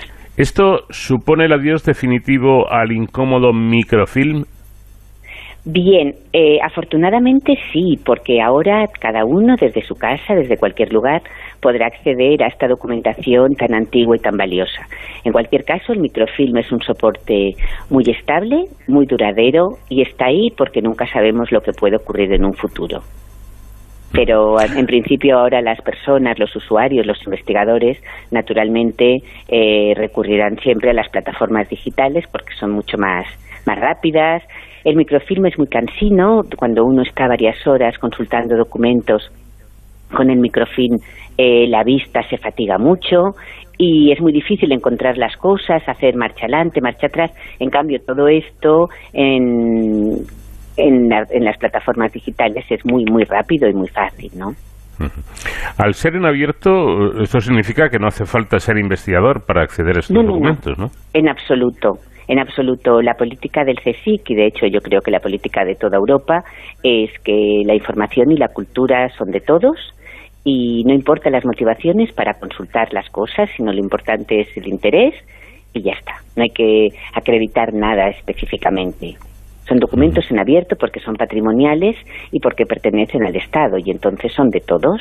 Otra cosa muy distinta son publicaciones específicas, artículos firmados, eh, quizá ahí hay otros otros parámetros para valorar, pero los fondos de archivos son públicos para todos. Bueno, destaca usted el fondo de los viajes científicos españoles de los siglos XVIII y XIX, que coincide seguramente con el momento más feliz para la ciencia, un momento en el que el mundo se hace pequeño y el ansia por conocer se hace grande, ¿no es así? Es así. Así es. El siglo XVIII coincide con la Ilustración francesa, el siglo XVIII coincide con el, con el despegue del conocimiento y el interés por, por avanzar en el campo de la historia natural y ello implica naturalmente viajes, los viajes alrededor del mundo eh, para conocer eh, e investigar la naturaleza y también sacar un rendimiento económico de ella. Entonces la corona, la corona española y la corona de otros países europeos eh, financian grandes expediciones eh, a, territorios de ultramar. Estas expediciones son grandes en número y son largas en tiempo. Duran varios años y em, las personas que, se embarcan tienen un perfil, naturalmente son marinos, hay una, una parte militar muy importante que, que custodia estas expediciones, pero el perfil de las personas que van, que se embarcan, suelen ser médicos, botánicos, farmacéuticos y siempre van dibujantes. Insisto en los dibujantes porque yo como archivera del, del archivo histórico del, del, Museo de Ciencias Naturales, que es maravilloso y probablemente tiene la colección iconográfica de dibujo y grabado científico más importante de España, seguramente es la más importante, pues eh, las, las expediciones estudian eh, la naturaleza que se encuentran y al mismo tiempo no dejan de mandar a la península dibujos de todo aquello que ven para el avance de la historia y para su estudio. Bueno, podemos encontrar también el fondo Ignacio Bolívar y el fondo Cándido Bolívar. ¿Quiénes fueron estos personajes? Bueno, eh, Ignacio Bolívar y Cándido Bolívar son padre e hijo. Ignacio Bolívar eh, nos gusta siempre decir que es eh, nuestro príncipe de las ciencias naturales. Es el Ramón y Cajal de las ciencias naturales. Lo que Cajal fue a la medicina, lo fue sin duda Ignacio Bolívar a las ciencias naturales. Él fue nuestro director, el director del Museo de Historia Natural, desde 1900 hasta 1939, cuando llegó la guerra, que tuvo que exiliarse. Cuando llegó la guerra, eh, una generación de científicos salió del país no solamente de intelectuales, no solamente de literatos, sino no solamente de políticos, sino también España perdió una generación muy importante y de gran peso eh, en el ámbito de la ciencia. Y eso todavía el país eh, lo está pagando, no nos hemos recuperado de esta pérdida. Entonces, dentro de este grupo, de esta élite científica, estaba Ignacio Bolívar, que él era específicamente un entomólogo especializado en, en, en saltamontes. Hasta Antonio Machado le, le dedicó unos versos. Eh, y era mm, amigo, por supuesto, de Ramón y Cajal, y él potenció los viajes de investigación en Europa, eh, un montón de líneas de estudio diferentes, etcétera. Él consiguió nuestra sede actual como museo y mm, consiguió que, que, Madrid fuera el centro de la, de la entomología del mundo, organizando el sexto Congreso Internacional de Entomología, consiguió que tuviéramos el Diplodocus Carnegie, el famoso Diplodocus que siempre aparece en las fotos del Museo de Historia Natural de Londres o de París, pues aquí también está, o en Viena. Y no sé, Ignacio Bolívar es una persona de gran peso, de hecho, cuando se exilió a México tenía casi 79 años y los siguientes 10 años que vivió allí, él eh, trabajó muchísimo, creó una revista de historia natural de gran peso, o sea, fue un, trabajador infatigable y, además que tiene también en su haber grandes investigaciones en el campo de la entomología. Eh, y Cándido Bolívar fue su hijo, que siguió la línea de su padre, también un hombre muy brillante, pero en España es menos conocido porque al salir, más o menos cuando tenía 50 años, pues su carrera ya la hizo en México. Pero Ignacio Bolívar hizo prácticamente su carrera profesional en España. Y la huella que dejó en nuestro museo es incuestionable y, es una figura muy respetada. Muy ah, por cierto, el régimen le, quitó la medalla de la Academia de Ciencias, que es un honor, eh, es un gran honor porque la concesión de esas medallas es muy, es muy limitada y hace muy poco se la ha restituido. Eh, por último, y aunque sea brevemente, ¿cómo podemos acceder a todos estos documentos? Cualquier persona que esté interesada, ¿cómo lo tiene que hacer? Bien, pues es muy fácil.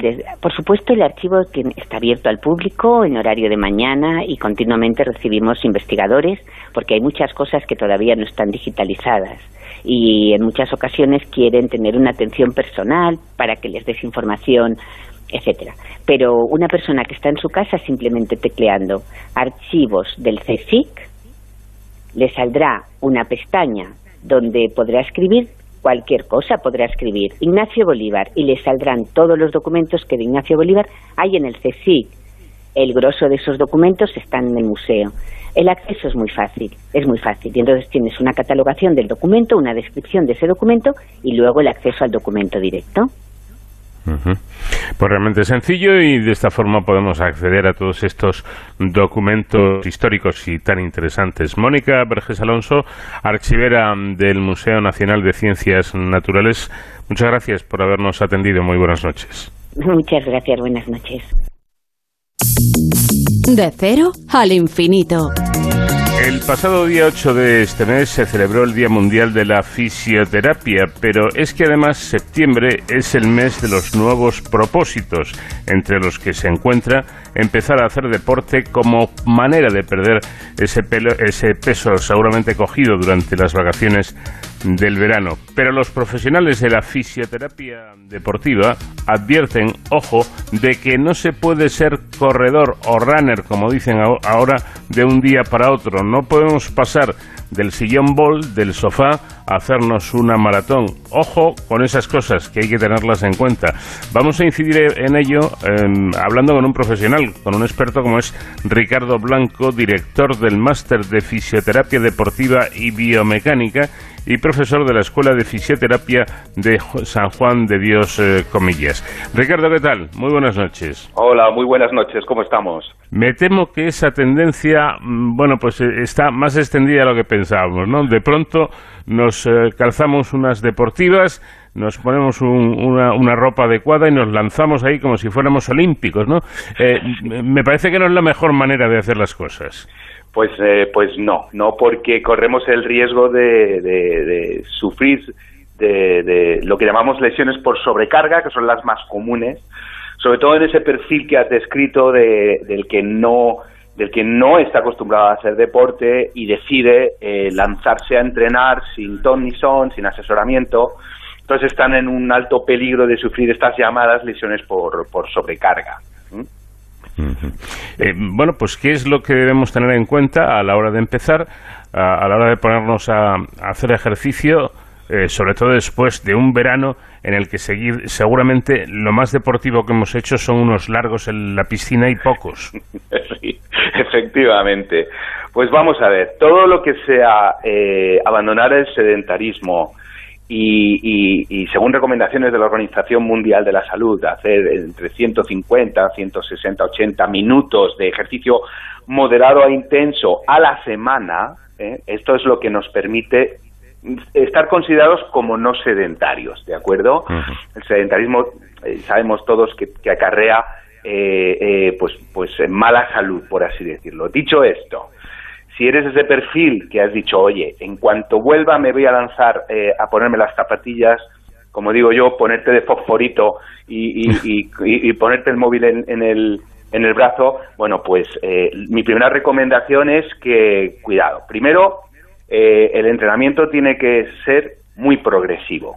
No puedes eh, lanzarte a, correr eh, sin, sin, la asesoría, además de un profesional, que tampoco eh, viene mal, ¿no? Un, entrenador personal, que está ahora muy, muy de moda, etcétera, que te guíe en un plan de entrenamiento en el que al principio lo que suelen recomendar es que vayas mezclando correr con andar, correr con andar en diferentes series y, y de manera muy progresiva eh, es, lo, es lo más recomendable. Correr tiene un, un, aspecto eh, que es, es, interesante. Dependiendo de la edad que tengas, se mejora muy rápidamente. O sea, el cuerpo realmente en, en, tres meses eh, puedes realmente estar corriendo 10 kilómetros que jamás lo habrías ni imaginado. Pero, claro, eh, dependiendo de tu manera de correr, dependiendo de las lesiones que puedas arrastrar previas a lanzarte a entrenar,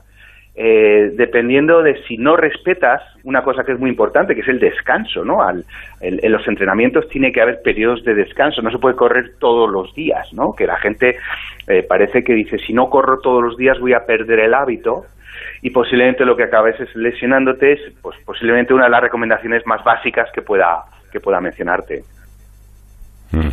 Eh, ¿Y cuáles serían para, insisto, un novato, ¿eh? alguien que, que acaba de empezar o que quiere empezar, cuáles serían las actividades físicas, además de correr, eh, más adecuadas?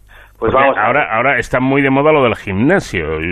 Yo no sé si se puede combinar una cosa con la otra o cómo. Claro, de hecho es, es necesario. O sea, si realmente te has propuesto correr o iniciarte en el pádel o iniciarte en cualquier tipo de deporte, lo, lo ideal es acompañar eh, ese deporte con eh, mm, ejercicios en el suelo, trabajar un poco la musculatura abdominal, etcétera. ¿Por qué? Porque cuando nos metemos de lleno en un deporte, nosotros siempre trabajamos los mismos grupos musculares, eh, los mismos rangos articulares, y ahí es donde vienen las lesiones por sobrecarga. Entonces, mi recomendación es siempre hacer ejercicios de compensación, ¿no? Cualquier deportista, eh, pues yo siempre digo el caso de Nadal, que conocemos todos, él no solo entrena jugando al tenis, él luego se mete sus horas de gimnasio, etcétera, para trabajar otros músculos de forma que compense eh, la sobrecarga que puedas estar haciendo con ese gesto deportivo.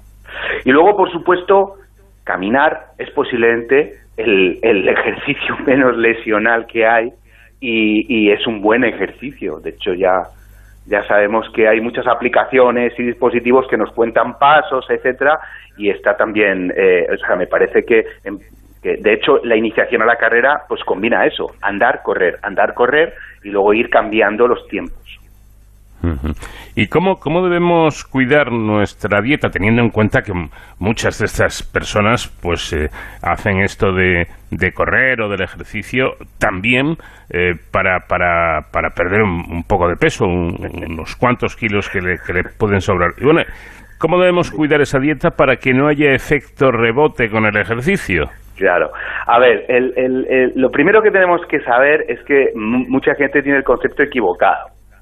Cuando haces deporte ganas peso, ¿no? Porque, porque ganas músculo y el músculo pesa, ¿no? Entonces es posible que, que ganes peso, que la báscula no va a ser el indicativo de adelgazamiento. Adelgazamiento es posiblemente medirte la- la- la- el perímetro de la cintura, etcétera, que te vas definiendo un poco, pero pesas más. Entonces, eh, eh, si queremos realmente adelgazar, pues eh, está claro, hay que consumir, consumir menos de lo que gastas. ¿Eh? Entonces, esto es así. O sea, mm, eh, si el objetivo es adelgazar, da igual todo el deporte que hagas, que si sigues haciendo una ingesta de calorías elevada, posiblemente no, no adelgaces tanto como, como desearías. Hay que combinar, ¿no? Un aumento de la actividad física con una reducción de las calorías eh, ingesta para que el balance energético al final sea negativo y entonces vayas adelgazando. Y además, y además, para que no haya un efecto rebote, yo me pondría un objetivo a tres meses vista, que eso es lo que nadie quiere oír, ¿no? Esto es- tiene que ser lento, porque como busques un adelgazamiento rápido, efectivamente va a haber un efecto rebote y en cuanto mm, sucumbas en, en el hábito, mm, vas a engordar, vas a engordar y además eh, posiblemente acabes con más kilos eh, de los de los deseados, ¿no?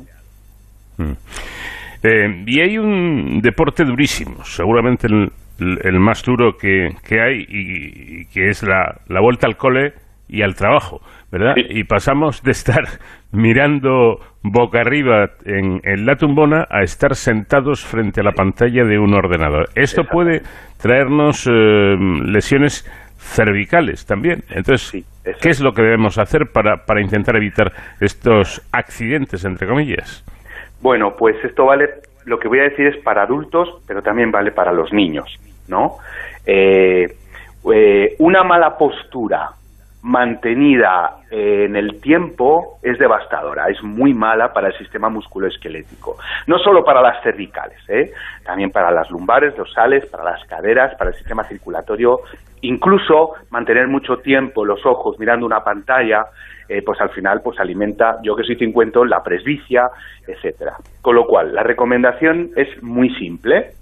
Lo primero es que la postura delante de la tablet, delante del ordenador, sea la correcta. Espa- Espalda erguida, un asiento eh, en el que puedas apoyar los codos, una pantalla a la altura de la cabeza. Yo, por ejemplo, a mi hijo le, cuando quiere jugar a la tablet, le obligo a ponerse dos cojines encima de las rodillas para que tenga la tablet eh, eh, a la altura de la cabeza, los hombros apoyados y no esté eh, mirando hacia abajo, ¿no?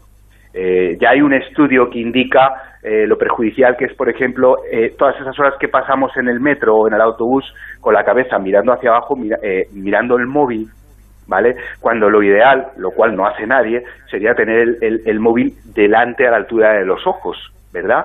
Porque los kilos que se lleva a las cervicales de más, al final acaban produciendo esa lesión. Después, eh, independientemente de que la, que la postura sea la correcta y la adecuada, más de 30 minutos en esa postura no es recomendable. Entonces, tan sencillo como levantarte un momentito de la silla, eh, fijar la mirada eh, en un objeto un poquito más, eh, eh, enfocar un poco más lejos para entrenar un poco la, los músculos oculares, para romper esa postura, moverte un poco, algo que es de muy nueva educación, que es estirarse, estirarse como si tú hubieras acabado de levantar, pues viene muy bien. Y si te lo puedes permitir, si te puedes permitir de vez en cuando, pues salir del despacho eh, bajar unas escaleras, subir, salir a la calle, entrar, darte una vuelta al edificio y volver a subir. Es decir, eh, combinar eh, el tiempo sentado en, una, en una determinada postura que debe ser correcta con romper esa postura cada X tiempo. Yo, por ejemplo, a muchos pacientes les digo, ponte una alarma, ponte una alarma. En el, en el teléfono y, cada X tiempo, aunque si tienes mucho trabajo, pues da igual. Te levantas, te desperezas y te vuelves a sentar. Eh, eso. Y si además eh, eh, eh, no hace falta que vayas al gimnasio, caminas un poquito después o te tumbas en casa y haces algunos ejercicios de espalda, de flexibilización, de estiramiento, esa combinación suele funcionar muy bien, pero hay que ser constantes. Esto no vale hacerlo un día, esto tiene que ser constante. Pues con esa constancia a la que apela nuestro invitado terminamos esta serie de recomendaciones de cara a empezar a hacer deporte o a la reincorporación tanto al colegio como al trabajo. Ricardo Blanco, director del Máster de Fisioterapia Deportiva y Biomecánica y profesor de la Escuela de Fisioterapia San Juan de Dios, muchísimas gracias por habernos atendido y muy buenas noches. Muy buenas noches y feliz vuelta a todo el mundo.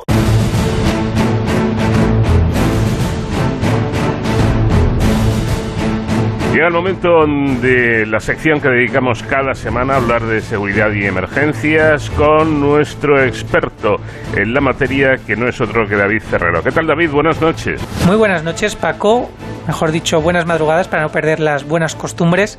En la sección de Héroes sin capa de hoy nos vamos, nos trasladamos desde Madrid hasta eh, Galicia, hasta el norte de España, concretamente hasta Pontevedra, donde la Brigada Galicia 7, la conocida como Brilat, eh, pues ha tenido a bien abrirnos las puertas de su cuartel general, la base general Morillo, para conocer de primera mano a qué se dedica esta, esta brigada, que es una unidad del Ejército de Tierra referente eh, por considerarse un sistema integral de combate compuesto por diferentes eh, sistemas de armamentos, medios, equipos, por supuesto recursos humanos, hombres y mujeres, los militares que componen en la Brilat, y que especialmente están preparados para, para ser empleados en terrenos difíciles y también con climatología eh, adversa, variada, ¿no? Escenarios pues que son muy complejos y en los que se necesita pues una preparación conjunta y disponer de unos medios eh, perfectamente preparados para poder actuar en cualquier momento.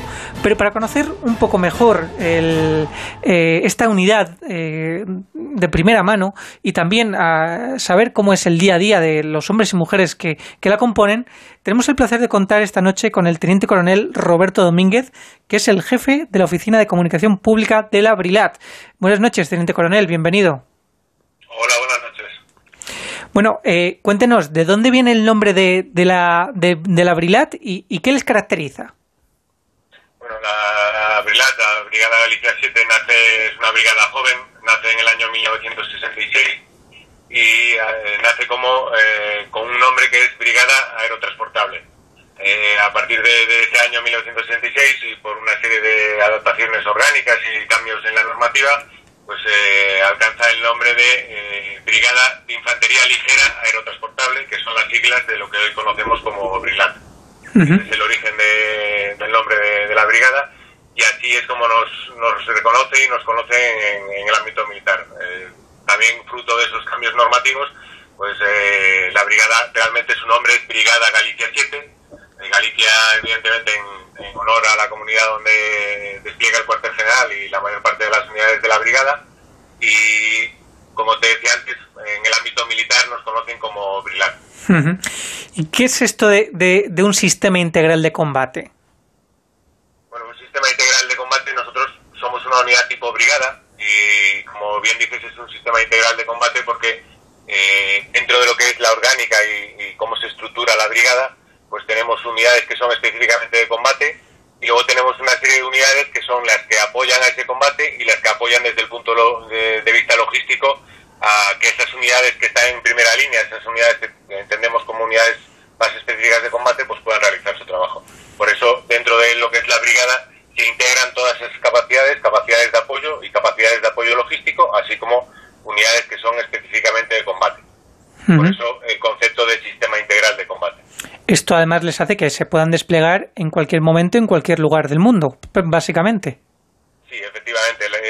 tener esta estructura, esta orgánica interna dentro de la brigada, pues nos permite desplegar pues, eh, en, un tiempo más o menos relativamente rápido y nos permite desplegar en, cualquier zona del, eh, planeta eh, de una forma, como decía antes, lo más rápidamente posible. Todas estas capacidades las integramos en la propia brigada y no dependemos de que esos apoyos vengan de otras unidades, lo cual pues retardaría todo este proceso de despliegue, retardaría toda nuestra capacidad de intervenir eh, en cualquier escenario. Bueno, nos habla de esas capacidades, pues por ejemplo, por mencionar algunas, además de las que usted ya ha dicho, la de defensa aérea, por ejemplo, la de lucha contra carro, eh, nos comentaba la importancia de la logística, ¿no? Tener esa autonomía logística. Me imagino que no solo, eh, y además me imagino, y lo digo porque lo he visto, he tenido la oportunidad de verlo allí con ustedes, eh, no solamente es importante tener los medios, sino también saber utilizarlos y estar entrenados para utilizarlos de forma precisamente integral. Sí, efectivamente. Nosotros, nuestro día a día, nuestra, nuestra misión fundamental como militares es eh, prepararnos para el combate, aunque suene una expresión un poco agresiva, pero nuestra principal misión como militares es prepararnos para el combate. Y para ese combate, como tú bien dices, necesitamos eh, tener conocimientos en un montón de capacidades y en un montón de, un montón de equipo y material. Eh, como tú decías, dentro de la brigada, pues tenemos unidades que se dedican al apoyo antiaéreo, tenemos unidades que se dedican a la a la lucha en concreto contra un carro de combate, lo que conocemos como tanque. Tenemos unidades que se encargan eh, exclusivamente de que todo el material de transmisiones y telecomunicaciones funcione eh, eh, correctamente, lo que nos permite y nos garantiza el sistema de mando y control de la brigada.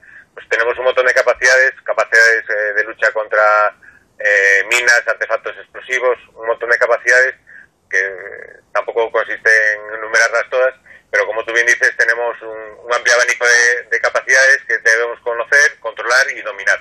Y es eh, nuestra principal misión durante nuestro día a día es eh, prepararnos para ese combate y adiestrarnos en todas estas capacidades.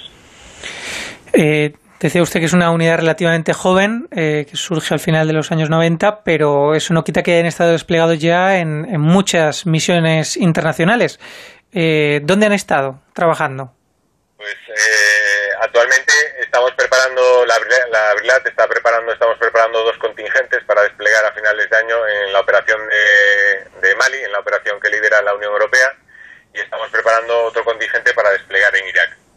Esto es lo más eh, reciente y es en lo que, en lo que estamos ahora inmersos, pero bueno, también hemos estado desplegados en Afganistán, hemos estado desplegados en, en todos los escenarios donde están las Fuerzas Armadas en estos últimos años. Empezamos en 1995 desplegando en Bosnia, en el conflicto de los Balcanes y hemos pasado por Kosovo, por Mali, por Pakistán, Afganistán, bueno, el, escenario, eh, los escenarios en los que ha desplegado la brigada dentro de esa juventud que, a la que hacemos referencia, referencia eh, son muchos y, seguirá siendo así porque la brigada, la Brilat es una de las brigadas eh, punteras del ejército español y de las Fuerzas Armadas y cuentan con nosotros para, para cualquier escenario y para desplegar cuando sea necesario también en, en Líbano, por ejemplo, han estado. Eh... En Líbano, efectivamente, trabajando para Naciones Unidas, en el beneficio de Naciones Unidas. También es importante el, el saber trabajar con, con, otras fuerzas armadas, ¿no? Con otras unidades eh, extranjeras, eh, que luego sobre el terreno es, es, fundamental ese trabajo coordinado. Sí, efectivamente. Eh, no podemos olvidar que España tiene un gran compromiso con estas organizaciones internacionales, hablamos de Naciones Unidas, hablamos de la Unión Europea, hablamos de la OTAN. Y dentro de ese ámbito realizamos todas las operaciones en el exterior. La mayor parte de nuestras operaciones están bajo el amparo de Naciones Unidas o de la OTAN, un mandato, una resolución de Naciones Unidas, una resolución de la OTAN, y en este caso en Mali, que es el escenario eh, más complicado que tenemos ahora dentro del ejército de tierra, pues eh, estamos trabajando también en el marco de la Unión Europea. Eh, para todas estas organizaciones demuestran que España está comprometida con la comunidad internacional y, participamos porque es el, firme compromiso que tiene nuestro gobierno. aprovecho, ya que le tenemos aquí en, en antena, para preguntarle cómo es eh, trabajar en un terreno a priori desconocido, eh, hostil, fuera y lejos de casa, ¿no? ¿Cómo es la vida del militar eh, desplegado?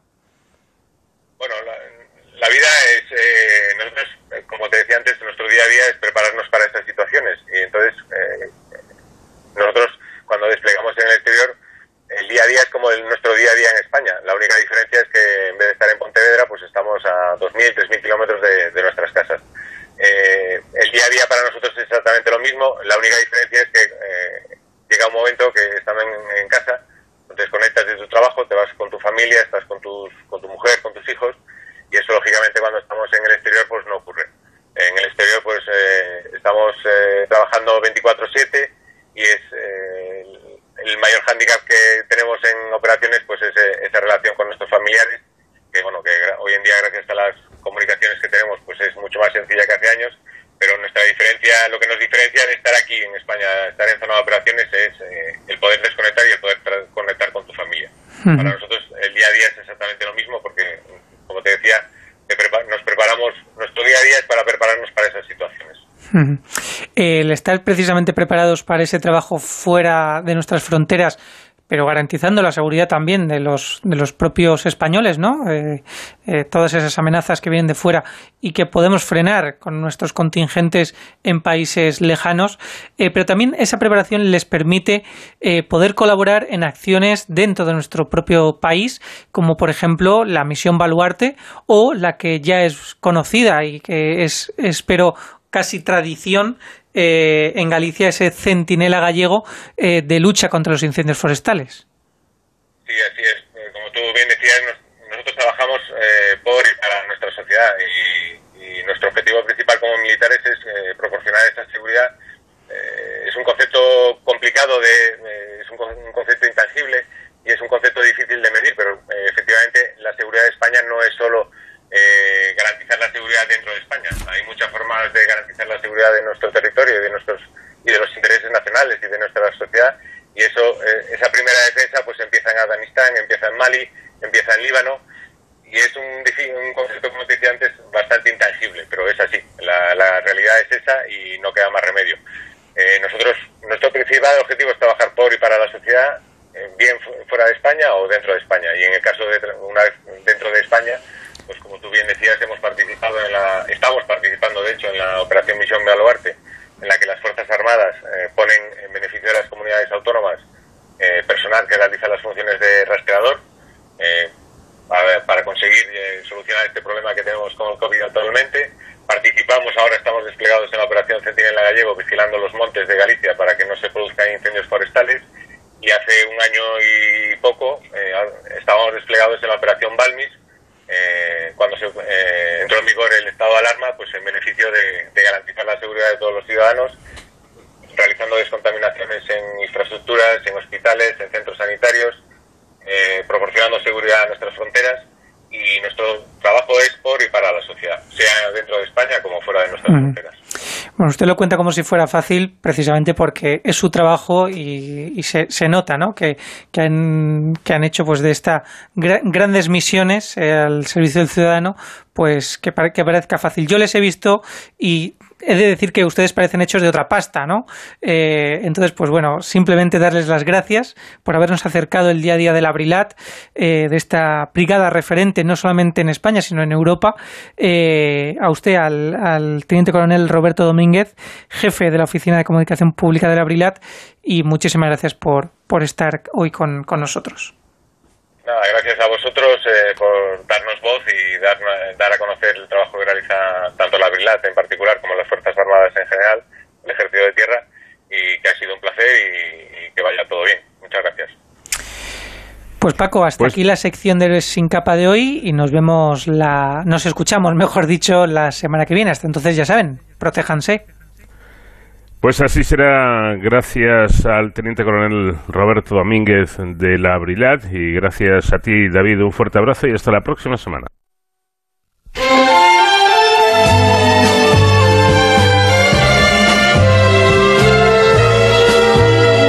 Pues termina nuestro tiempo y nos tenemos que despedirlo. Vamos a hacer con una canción de nuestra invitada musical, por supuesto, Ornella Banoni, acompañada en esta, en este, en esta ocasión eh, a dúo por Carmen Consoli, con una canción que es muy conocida y una auténtica preciosidad, La Apuntamento. El comandante Nacho García estuvo en los mandos técnicos, les habló encantado Paco de León. Que tengan muy buena semana. Adiós.